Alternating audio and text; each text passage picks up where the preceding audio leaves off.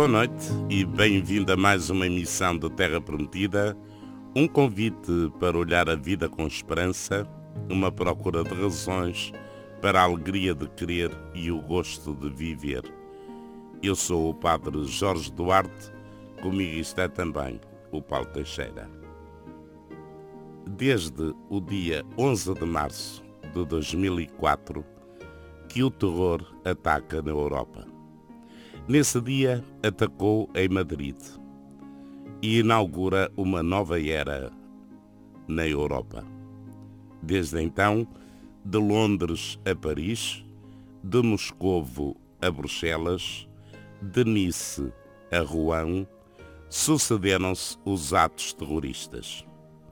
Há até quem lhe chame a nova normalidade. Foram 12 anos de terror na Europa, um terror que matou mais de 1.200 pessoas desde esse ano de 2004. É sobre este tema e sobre este triste acontecimento que estamos todos a viver que esta noite vou falar com o Cono Rui Osório e com o Padre Vítor Gonçalves, a quem saúdo. Boa noite aos dois. Viva, boa noite. Muito boa noite. Bom, uh, é um tema que certamente nos incomoda a todos. Uh, não é propriamente um tema muito agradável falar, mas uh, é um facto que vivemos, como diz o Papa, numa guerra aos bocados, praticamente numa terceira guerra mundial, em que o terror, o medo, a sensação de insegurança se vai espalhando cada vez mais em todas as partes do mundo e de modo especial nestes últimos anos aqui na Europa. Conor Osório, o que é que há a dizer sobre isto? O que é que um cristão ou quem partilha a fé cristã eh, pode dizer sobre estes acontecimentos, sobre o ambiente que na Europa vivemos?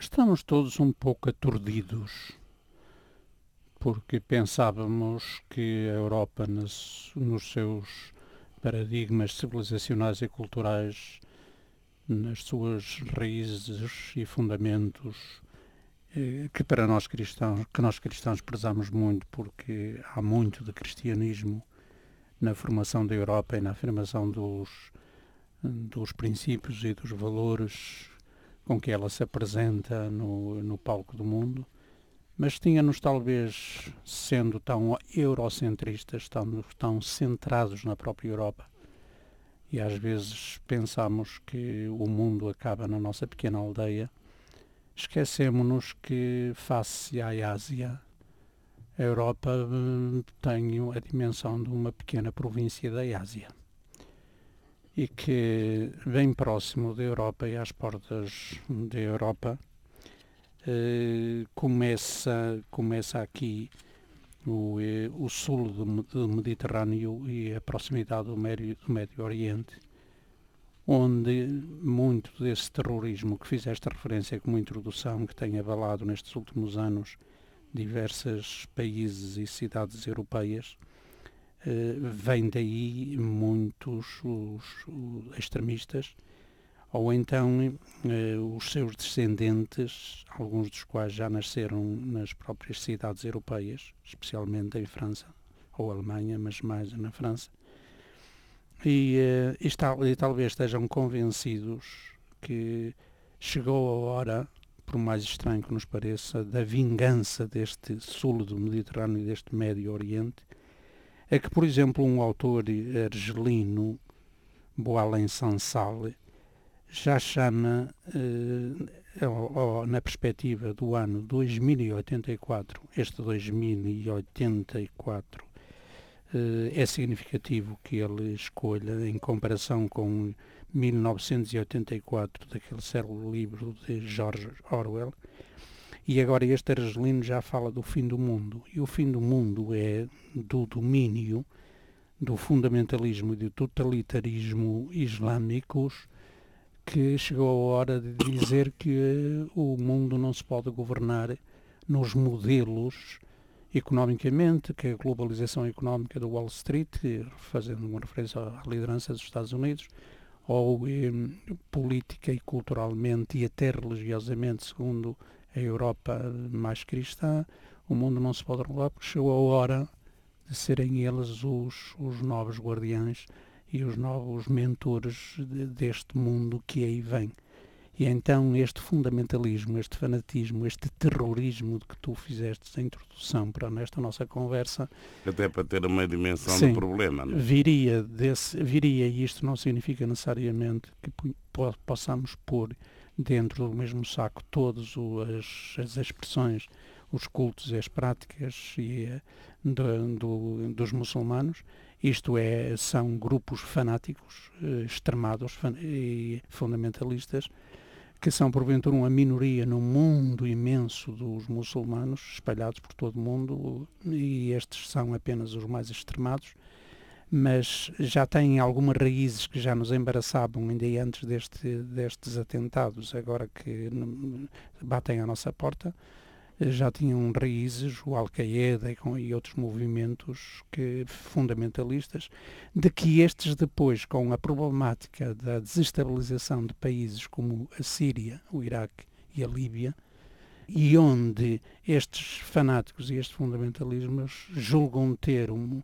como vingança, como resposta, seja lá martirizando até inclusivamente outros irmãos muçulmanos, quanto mais os cristãos e outras expressões, e servindo-se na retaguarda o modo como fazem isso, como é que eles alimentam na juventude, por exemplo, europeia, mesmo que seja de origem árabe aqui nascida, ou em jovens que não têm nada a ver com esta cultura e que, no entanto, se juntam a eles para estas ações terroristas e fundamentalistas.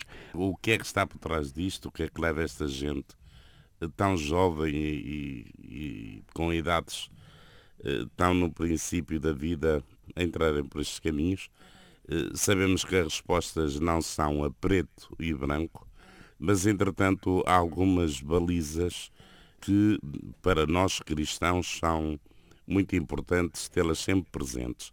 E uma delas, Padre Vítor, é, foi aquilo que o Papa Francisco, esta semana, quando ia no avião para a Polónia, ele eh, claramente afirmou que no meio deste ambiente de terror, e, e, sem esquecer nem branquear as situações, porque de facto as pessoas invocam Alá e, e confessam-se islâmicos, mas que, dizia o Papa, identificar muçulmanos com terroristas e islão com violência é o que pretendem exatamente os fanáticos. Eh, que é que nós fazermos esta ligação. E o Papa Francisco diz que devemos negar-nos a entrar nesse jogo de pensar que todos os muçulmanos são terroristas ou que o Islão, como religião, está ligado à violência. E dizia o Papa, porque todos os que matam em nome de Deus, por muito que gritem o seu nome, não são crentes. E, o Papa Francisco eh, acredita também que as religiões não são a causa, mas parte do, do, da solução deste problema que é exatamente o terror. Eh, o bispo de Rouen depois veio dizer que devemos responder a estas eh, atitudes fanáticas e violentas com as únicas armas que eh, na Igreja Católica existem, que são as armas da oração e da fraternidade entre todos os homens.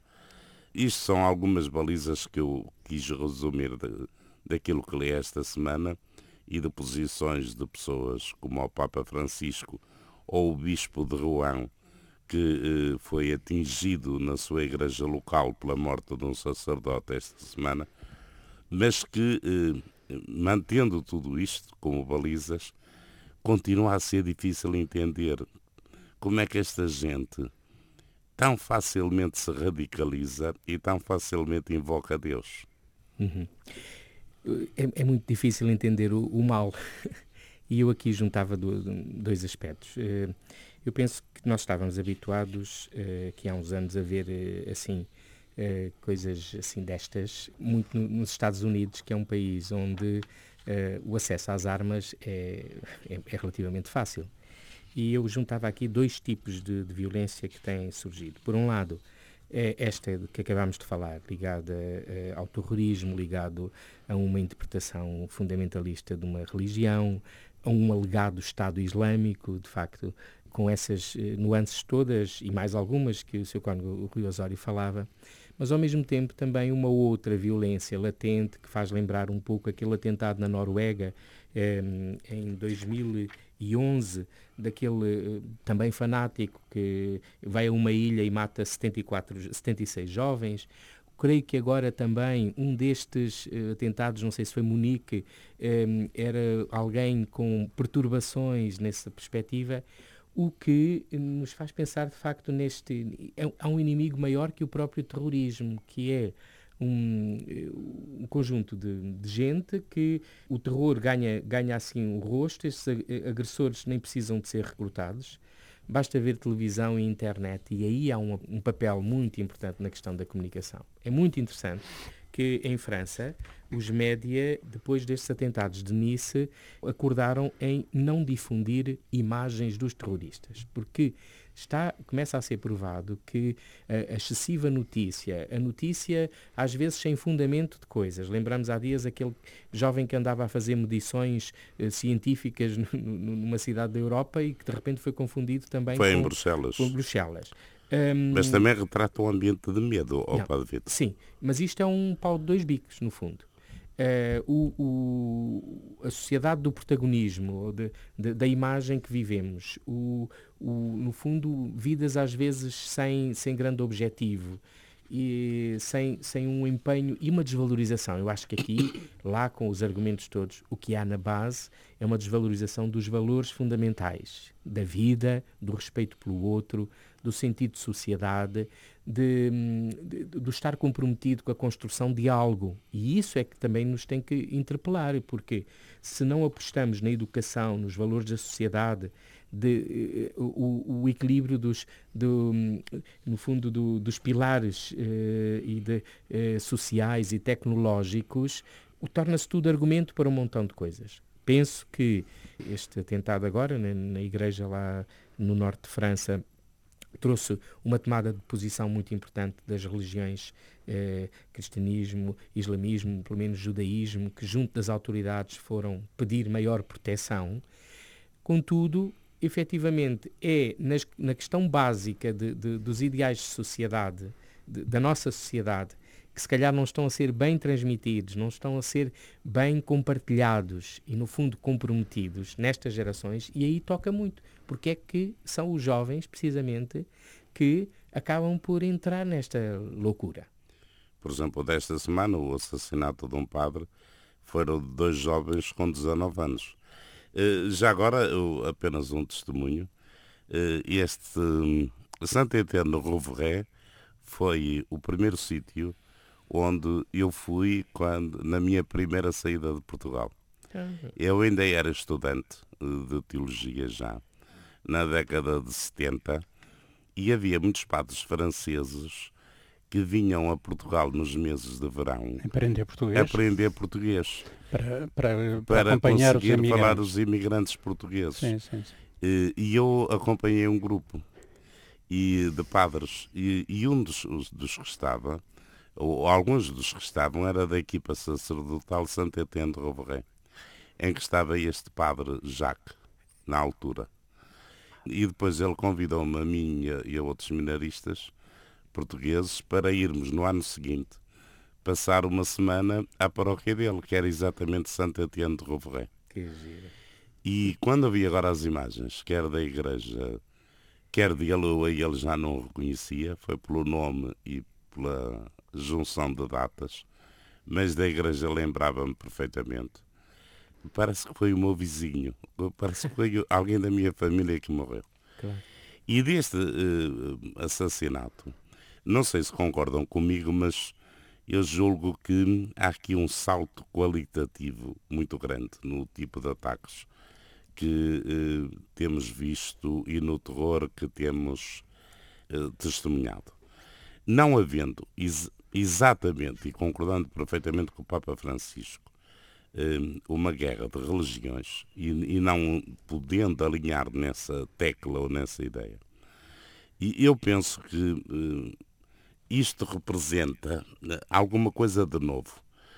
Este, claramente, pretende atingir um símbolo máximo do cristianismo na Europa. É, pelo menos é a minha opinião. E porquê? Porque não pretende matar muita gente eh, e alguns atentados pretendem ser muita gente. Quando foi no Estado de França ou no metro ou por aí fora, eh, não é para matar uma pessoa em concreto, é matar muitos. Aqui foi tentar matar uma pessoa em concreto, eh, num momento muito especial, que era ao celebrar a Eucaristia, e também num sítio muito especial, que era dentro de uma igreja. E ele é feito por dois jovens, tem também uma curiosidade que eu não vi nos outros. Eh, segundo os testemunhos que eh, neste momento sabemos, e embora e bem não tenhamos visto as imagens, porque a França, como dizia o Padre Vítor, eh, resolveu não publicar imagens uhum. para não dar exatamente essa publicidade ou esse incentivo a novos ataques. Porque, segundo uma freira que estava na Eucaristia e que conseguiu fugir, ela disse que o, o martírio do, do padre Jacques eh, foi filmado. Eles filmaram eh, quando estavam a decolar o, o, o padre na, na, igreja, no meio da celebração da Eucaristia. E depois também procuraram eh, ser filmados eles próprios cá fora, e por isso é que eles saíram para ser assassinados no adro da igreja, porque assim seriam filmados pelas câmaras de segurança. Ou seja, é um martírio que procura ser visto e visto por todos. Uhum. Portanto, é um martírio, ou um duplo martírio, se quisermos, filmado. O martírio do, do padre Jacques e o martírio, o martírio dos militantes eh, que se imolaram matando. Também concordam, assim, isto, nesta leitura assim, eh, um pouco eh, rápida que este atentado do padre em Rouen, para além de, da, da tragédia que representa e do horror e barbárie, pode representar também esse salto qualitativo nos alvos dos possíveis futuros atentados aqui na Europa? Eu julgo que não, é, não podemos isolar tanto o facto deste sacerdote que estava a celebrar a Eucaristia ter sido degolado e ser caso único, porque na história destes últimos anos em que emergiu este radicalismo, este fundamentalismo e este terrorismo de grupos islâmicos, este já não é virgem na, na, na Europa e fora da Europa. Eles, eles perseguem em várias frentes e não é só, e a Europa nem sei se é mais martirizada em relação à África, em relação sim, sim. ao Médio Oriente, em relação eh, ao Mediterrâneo do Sul. Portanto, nós não podemos também pensar só pela nossa cabeça de europeus, embora nós na Europa sintamos hoje, de facto, que estamos um pouco cheios de medo, estamos em pânicos e isto acontece se é transversal a diversos estratos sociais, a diversas categorias sociais Uh, também pode acontecer, infelizmente também aconteceu e, e aconteça a quem aconteça, seja crente ou não seja crente, isto é sempre criminoso, aconteceu agora com este, com este sacerdote. Eh, mas eu queria voltar àquilo que o Padre Jorge e também depois na sequência o Padre, o Padre Vítor e eu próprio, eu alinho convosco inteiramente e com o Papa ao dizer que isto não é uma guerra de religiões, porque todos os líderes, todos os homens e mulheres de fé e todos os praticantes, seja do judaísmo, seja do cristianismo, seja do islamismo, se são boas pessoas, não podem dizer, por razões, por imperativos, não só humanistas, como por imperativos religiosos, judaicos, islâmicos ou cristãos, não pode dizer nem aceitar, nem tolerar que isto sejam motivações estritamente religiosas ou de religiões contra religiões. Não podem dizer isso. Não devem, seria cultural e política e religiosamente incorreto e não, e, e não corresponderia de facto à verdade. Felizmente, as religiões não têm na sua gênesis estas sementes de violência e estas sementes de fatalismos e terrorismos como estão a ser evidentes nestes grupos fanáticos do alegado Estado Islâmico de que tanto se fala, ou o Daesh, como seria mais próprio designá-lo. Segundo aspecto, nós temos que dizer isso. Agora, o islamismo que está a emergir, radicalizado, e que não se conforma com as orientações e os paradigmas que o nosso mundo, seja desde os Estados Unidos à Europa, etc., seguem, e que inclusivamente dominaram alguns dos países onde eles agora fazem o palco de tanta violência e, e muitos ingleses, franceses, holandeses e etc. E, e ingleses estiveram a dominar uh, noutros tempos aqu aqu aqueles países. Uh, eles estão, eles estão em desacordo completamente com a orientação, incluindo com a orientação do islamismo liberal, mais cordato, mais pacífico, que já não se serve de uma leitura extremista do, do Corão para justificar os atos de violência que possam assumir, eles estão contra porque eles entendem que todos esses são maus intérpretes do islamismo. Então eles têm, têm a, a, a ideia de que só eles é que estão a interpretar bem o, eh, o, o islamismo e por isso recorrem a esta violência quem não estiver connosco, mesmo que seja de origem muçulmana, corta-se a cabeça. E portanto vejam que já são aos milhares aqueles que eles perseguem, mesmo no terreno onde eles pretendem dominar, na Síria, sobretudo, e no Iraque, na Líbia, e estendendo depois a outros países, como por exemplo a, a Nigéria. Uhum. E portanto, eles estendem, como estendem até o Afeganistão e tudo, mas isto não é apenas meramente localizações. Nós, na Europa, obviamente, somos mais sensíveis porque se trata de nós. Pode acontecer em Lisboa, se aconteceu em Madrid, porque é que não acontece em Lisboa? Se aconteceu em Paris, porque é que não acontece no Porto? Pode, e, portanto, nós estamos um bocadinho em pânico. Agora, podendo nós, e eu subscrevo em absoluto o que o Papa diz, não está aqui, e todos que invocam Deus para fazer guerra ou violência estão a negar Deus, também subscrevo inteiramente o que o Papa disse. Mas isso não, não me deixa tão despreocupado como isso, que eu sei que estes grupos jihadistas, fanáticos, fundamentalistas, violentos, que interpretam à sua maneira uma posição extremista e extremada da leitura do próprio livro sagrado do Corão, eles estão nestas convicções. E eles existem. E eles mobilizam e, eh, e despertam seguidores, militantes, mesmo não só de origem árabe ou de origem muçulmana, mas inclusive de origem europeia. São eles que movimentam isto. Oh, Padre Vítor, uh, o nosso tempo vai se esgotando, mas eu não resisto uh, a perguntar-te, uh, a perguntar-te não, deixar-te aqui uma provocação para nos dares o teu entendimento. A maior parte destes terroristas hoje são jovens, muito jovens, e esta gente nasceu na Europa foram educados no mesmo tipo de escolas e tiveram as mesmas rotinas de milhões de europeus. O que é que levará esta gente tão nova a, a estourar com a sua vida e com a vida dos outros? Eu penso que tudo tem a ver um pouco com os grandes objetivos de vida e os objetivos de vida e de realização passam por eh, passam por trabalho, passam por família, passam por eh, corresponsabilidade social, senti o sentido de, de corpo, de, de, perceber que fazemos parte de, uma, de um país, que podemos ter várias identidades e até várias origens, mas somos membros uns dos outros. Isto que é, parece assim um bocado ilusório, não, não é nada ilusório, parece um bocado quase eh, de São Paulo, mas essa consciência creio que é o que falta. E ao pensar, vejo, vejo as multidões de jovens que apesar de terem andado nas escolas, a escola não foi o, o, o lugar onde se constituíssem como um, indivíduos uh, de participação social, com um sentido objetivo de vida e, portanto, por trás está um grande problema que é a falta de trabalho e a falta de ocupação.